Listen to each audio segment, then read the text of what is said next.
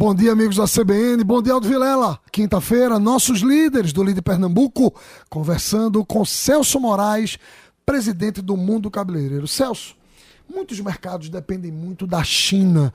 Isso se reproduz no ambiente da beleza e a guerra da Ucrânia, até que ponto mexeu também? Vamos começar falando sobre isso.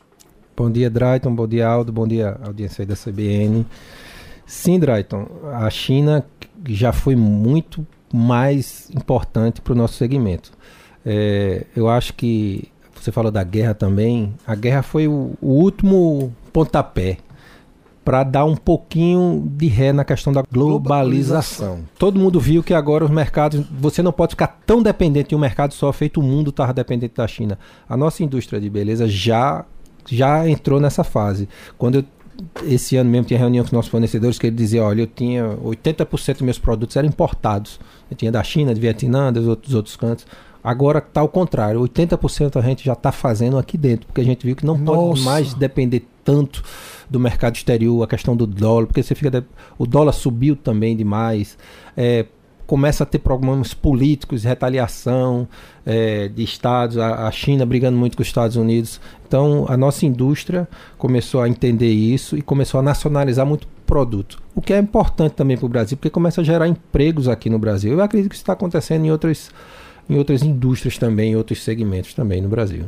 Importante você é, falar isso com muitos empresários que, com quem eu converso Celso, tem essa mesma impressão. Qual é o número de fornecedores que você tem uh, no mundo cabeleireiro e você nota que a produção hoje é nacional e esse mercado está crescendo a que taxa, Celso? Qual é a taxa de crescimento esperada para esse ano, por exemplo? Questão de fornecedores, hoje a gente tem mais de 200 fornecedores ativos.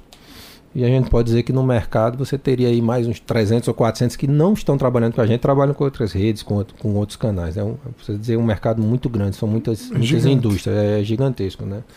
É, o crescimento, a gente teve uma média histórica de crescimento de quase 10% nos 10 anos, mas é, a pandemia deu uma, deu uma caída, no, no, no, acho que com muitos setores teve queda até, a gente teve de, de crescimento negativo, mas agora está voltando a crescer. Vamos ter um, uma expectativa aí de acho que esse ano 22 a gente volta a uns 5% de crescimento.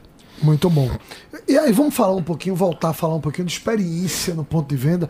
Há mais de 20 anos, eu dei aula durante 15 anos na Universidade Federal, a gente já falava na, na economia da experiência e parece que ela chegou com uma força violenta, especialmente no varejo.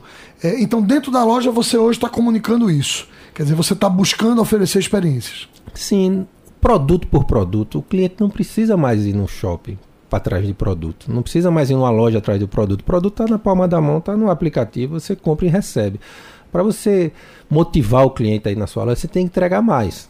Você tem que entregar alguma coisa. Ele tem que nem que seja uma experiência visual, olfativa, é uma experiência intelectual quando você entrega conteúdo, quando nós temos é, consultoras treinadas, tem muito cliente que vai lá só para aprender como é que eu uso esse produto, qual é a, a, quais são as cores da moda da estação desse ano, conversar com outras consumidoras que estão outro lá. É um, é um conjunto. Só o produto não vai resolver, não, não vai fazer você, seu negócio ir para frente com, com a loja física tem que entregar mais. Mas no início da sua conversa você falou em aplicativo e amanhã a gente vai começar a nossa conversa falando de digitalização, esse mercado que cresce tanto, o mercado online. Aldo Vilela, volto com você.